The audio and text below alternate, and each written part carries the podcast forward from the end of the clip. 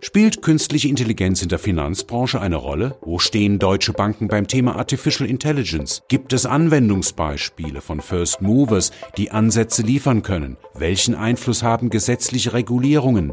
Andreas Götte spricht mit Christian Engel, der sich seit mehr als 20 Jahren mit Fragestellungen rund um Analytics in Finanzinstituten beschäftigt.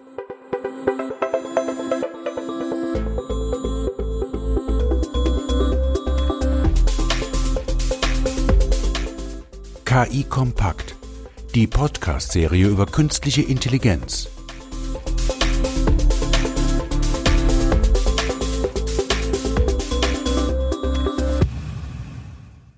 Ja, herzlich willkommen zur heutigen Ausgabe meines Podcasts KI Kompakt. Mein Name ist Andreas Gödde und wir haben heute das Thema künstliche Intelligenz in Banken, in deutschen Banken, AI in Banking und mein Experte, mein Gesprächspartner heute ist Christian Engel. Christian Engel beschäftigt sich seit mehr als 20 Jahren mit Fragestellungen rund um Analytics in den deutschen Finanzinstituten, sowohl Versicherungen als auch Banken und hat sich in den letzten zwei, drei Jahren insbesondere auf das Thema Advanced Analytics, Artificial Intelligence in Banken und der digitalen Transformation gestürzt und viele Gespräche mit Banken, Firmen auf dem Weg dahin geführt. Christian, herzlich willkommen. Hallo Andreas. Ja, die große Fragestellung, die sich für mich bei dem Thema Artificial Intelligence und Banken stellt, ist auf der einen Seite versteht man die Banken als ein sehr datenzentrisches Geschäft. Also wir reden ja als im Grunde als Businessmodell ähm, das Handeln zwischen Kundendaten, Produktdaten und Transaktionen zwischen denselben, um dann im Grunde Geld, bewertetes Geld zu handeln oder zu verwalten. Also eigentlich ein, ein, Geschäft, was mit Analytics nach Analytics nur so schreit, weil viele Daten eben da sind. Und auf der anderen Seite reden wir natürlich über eine Branche, die aus ähm, gewissen Gesichtspunkten natürlich Datenschutz, wie aber auch ähm, Betrugswesen und ähnliches einer hohen Regulation unterliegt. Und die Frage, die ich gerne mit dir diskutieren will, ist heute, wie wird denn der Widerspruch in der Realität tatsächlich aufgelöst oder kann er überhaupt aufgelöst werden? Aber vielleicht steigen wir mal mit, damit ein, wo stehen wir in den deutschen Banken beim Thema Artificial Intelligence? Artificial Intelligence spielt bei den Banken auf jeden Fall eine große Rolle. Wir haben äh, ungefähr vor anderthalb Jahren damit begonnen, viele Gespräche in den Banken zu führen mit den Leiter Labs, den Leiter Analytics Center, ähm, also all die Menschen, die die AI-Themen bei sich in der Bank versuchen äh, zu konsolidieren und ähm, die große Headline ist, was ist der Banken-Use-Case, ähm, was ist der, der disruptive Use-Case, den ich finden kann für meine Bank. Und auf der Suche sind alle. Also es spielt eine ganz, ganz große Rolle. Ich würde sagen, wir sind noch in dieser Ramp-up-Phase auf dem Weg nach oben. Also die, die Kurve der, der Begeisterung, ähm, die geht noch nicht wieder nach unten sozusagen, sondern wir werden uns noch ein, zwei Jahre viel damit beschäftigen, was AI in den Banken hervorbringt schon im Hype, auf dem Weg zum Hype oder was davon ist schon Realität? Ich glaube, wir sind gerade so ein Stück weit dabei, den Hype zu entschlüsseln und aufzulösen. Schönes Beispiel ist für mich, dass fast alle Banken, mit denen wir gesprochen haben, das waren jetzt bestimmt 25, 30 sehr intensive Workshops rund um das Thema AI, fast alle hatten schon Vendoren im Haus, die über Chatbots gesprochen haben und haben auch versucht, Chatbots zu implementieren. Das ist zum Beispiel etwas, was den Hype inzwischen überlebt hat. Also rund um AI habe ich keine Bank mehr erlebt in den letzten acht Monaten, die die Chatbots tatsächlich da einsortierte. Die sagen, das ist Technologie, AI ist dann doch was anderes. Wo stehen die Banken im Moment? Ich würde sagen, es ist ein regelrechter Use Case Handel ausgebrochen zwischen Unternehmensberatungen, Vendoren und Banken, weil die Suche nach dem AI-Use Case, der auch Wertbeitrag erzielt, die ist voll im Gange und die ist, die ist in ihrem absoluten Höhepunkt aktuell. Was, was macht denn AI in Banken gerade aus? Du hast gerade das Stichwort Chatbots genannt. Analytics findet ja schon seit Jahrzehnten in Banken statt. Was genau ist neu? Die Cases, die wir entdecken, die haben, die haben im Moment hauptsächlich mit Betrugserkennung zu tun, mit Privatkunden oder Schrägstrich Vertriebsthemen zu tun. Ähm, und es gibt, wenn man sich die, die Studien anschaut, äh, die, die großen Unternehmensberatungen, ich glaube auch von Boston Consulting gibt es eine sehr interessante Studie, von KPMG gibt es eine sehr interessante Studie hier drüber. Die zielen alle so ein Stück weit auf die, die Adressierung der Sachbearbeiterprozesse im Backoffice, ähnlich wie die, die Dunkelverarbeitung in der Versicherung. Ähm, steht hier die Frage im Raum, wie kann ich mit einer KI denn einen Sachbearbeiter oder eine Sachbearbeiterin ersetzen, vielleicht auch ergänzen, um diese Prozesse schlanker und schneller zu gestalten. Das prognostizieren die Unternehmensberatung. Das werden die ersten Cases sein. Thematisch ähm, würde ich sagen, mindestens die Hälfte der Fälle sind irgendwo in der Betrugserkennung, im Fraud ähm, zu finden. Der Rest im Vertrieb oder auch in ganz spannenden Ansätzen, zum Beispiel im, wobei das auch mit Vertrieb zu tun hat, zum Beispiel im Affinitätenscoring. Jetzt hast du schon einige Gespräche geführt und wahrscheinlich auch ein bisschen abgespacede Ideen diskutiert. Was war der interessanteste AI-Use-Case für dich bisher? Der interessanteste AI-Use-Case war ein Image Recognition Use-Case, also richtiger AI-Use-Case sozusagen. Die, die Image Recognition-Themen, dadurch, dass hier die, die äh, neuen Machine Learning-Verfahren sehr gut funktionieren, sind natürlich auf dieser AI-Liste der beliebtesten Cases ganz oben. Die Banken haben sich viel mit Image Recognition beschäftigt. Es gab auch viele Cases, die verworfen worden sind. So einen nenne ich mal jetzt zu Beginn. Macht es Sinn, mich als Kunde einer Sparkasse oder einer Bank, wenn ich die Filiale betrete, direkt in der Gesichtserkennung zu identifizieren? Könnte ich machen, das ist technisch möglich, das ist auch dann von der Modellierung her ein echter AI-Use-Case. Erziele ich damit einen Wertbeitrag für den Berater? Hat er irgendeinen Vorteil daraus? Uns haben, hat eine große Bank in Frankfurt das verneint und sagte, hat für uns keinen Mehrwert. Der Case, den wir entdeckt haben, war sehr interessant. Hier ging es um die Identifikation von solventen Wohngegenden, Straßenzügen oder Häusern, nämlich das Arbeiten mit OpenStreetMap, mit Satellitenaufnahmen und mit Geoinformationen weil ich natürlich als Bank irgendwo über zum Beispiel Kaufkraft Informationen vorliegen habe und weiß, wo zum Beispiel in Heidelberg die Gegenden sind, in denen sehr solvente Menschen wohnen, die auch sehr gerne Kunde meiner Bank werden dürfen. Aber es gibt zum Beispiel, wir stellen uns vor, Industriegebiete oder Mischgebiete, wo vielleicht nicht ganz klar ist, ob hier zwischendrin irgendwo ein Haus steht, ähm, was ähm, sehr hohe Wohnpreise erzielt hat wo sehr solvente Menschen wohnen, die ich als Bank auch mal adressieren möchte und sie als Kunden gewinnen möchte. Diese Identifikation, dieses Scoring ist bei einem Use Case, den wir mit unserer Software durchgespielt haben, mit Deep Learning Verfahren adressiert worden, um hier einen Score zu ermitteln, zum Beispiel über Hanglagen, zum Beispiel über eine sehr gute Sicht, die ein Haus erzielt und deswegen höhere vielleicht Mietbeiträge oder auch Wohnpreise erzielen um so Rückschlüsse ziehen zu können auf die solventen Eigentümer oder Mieter.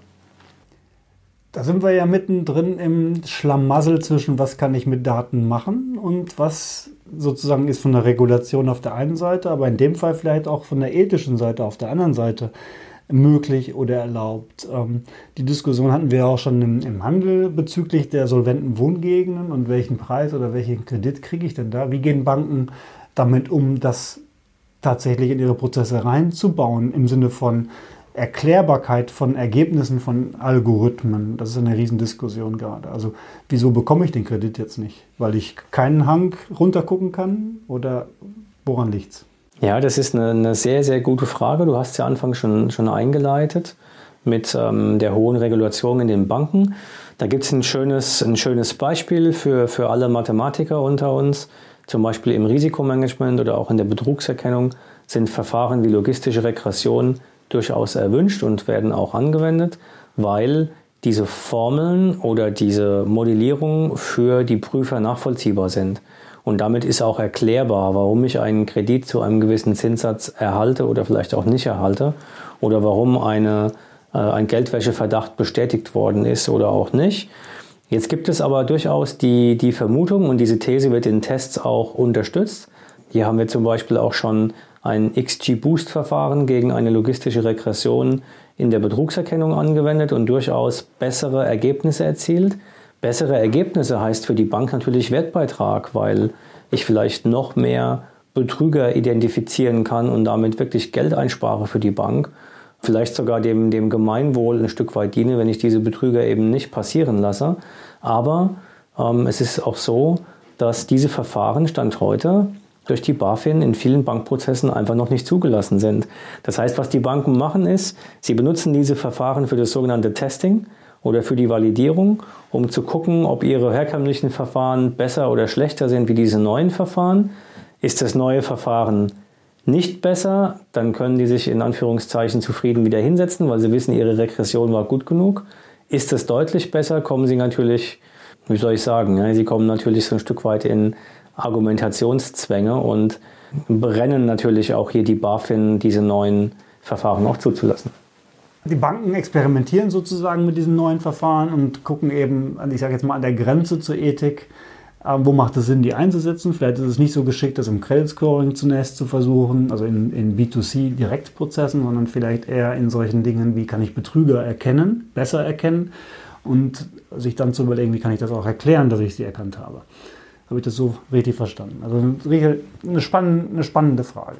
Das zweite Problem oder der zweite kritische Aspekt, wenn wir im Moment da bleiben, ist ja das, was du auch gesagt hast. Warum macht man das? Ja, man versucht ja sozusagen ähm, Prozesse zu optimieren, Dinge zu automatisieren, was ja gleich zu der Riesenbefürchtung von Mitarbeitern, auch von der Presse kommt.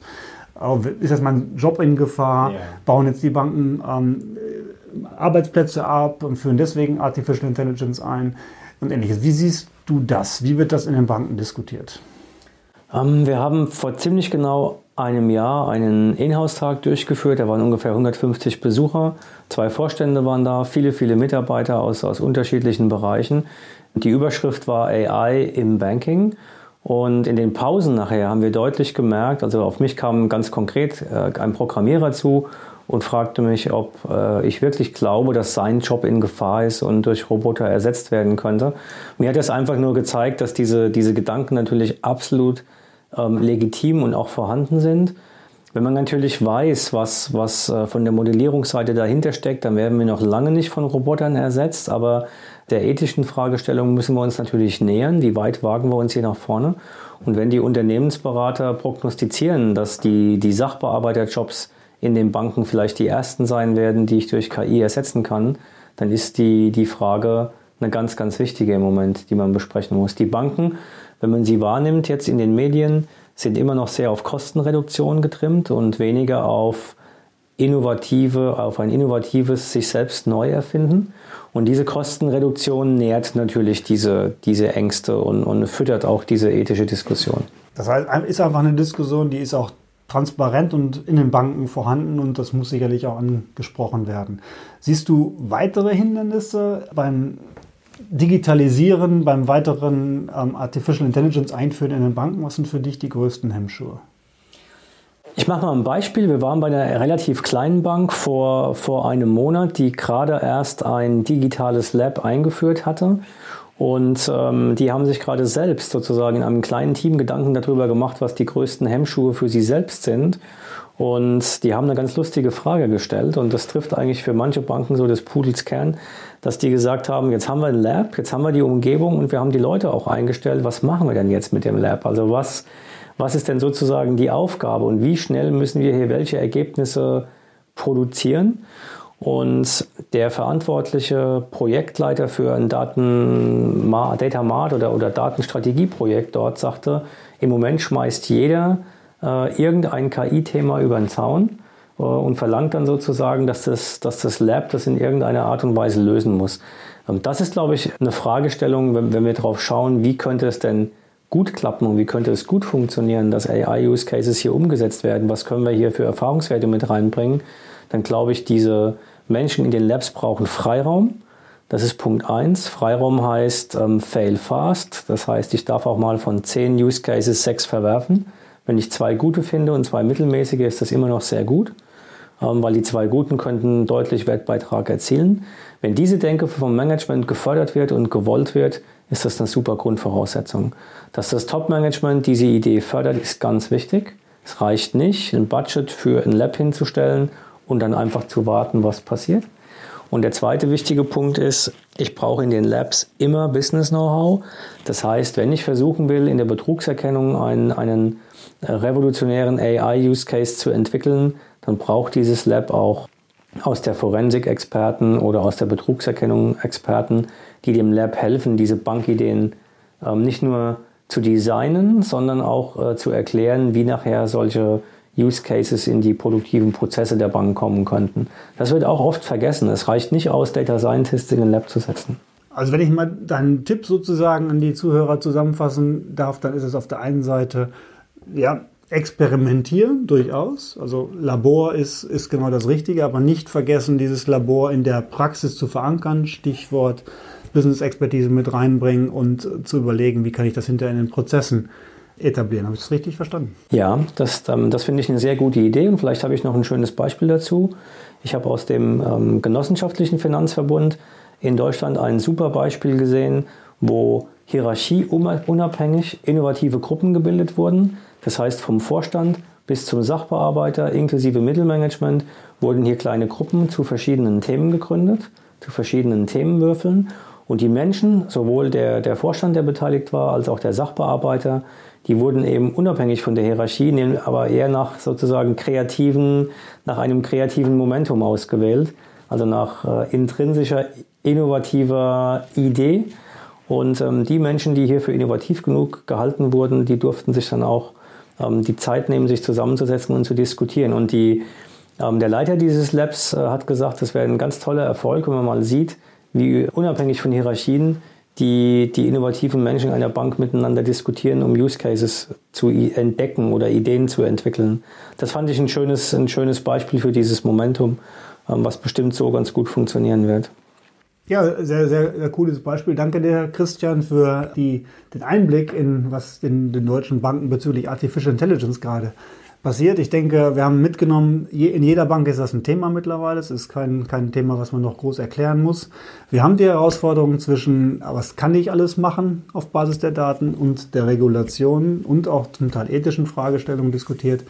Wird sicherlich spannend bleiben, wie die Banken mit umgehen, auch im internationalen Vergleich, weil ich glaube, das Thema auch woanders vielleicht nochmal laxer gehandhabt wird.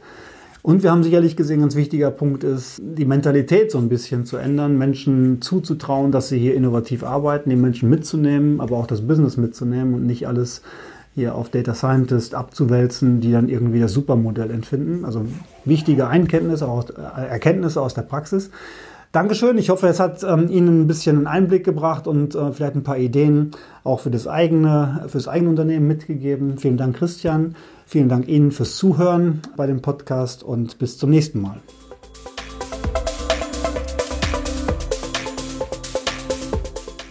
Weitere Informationen zu künstlicher Intelligenz finden Sie im Web unter www.sas.de-ki-kompakt-podcast. Thank you.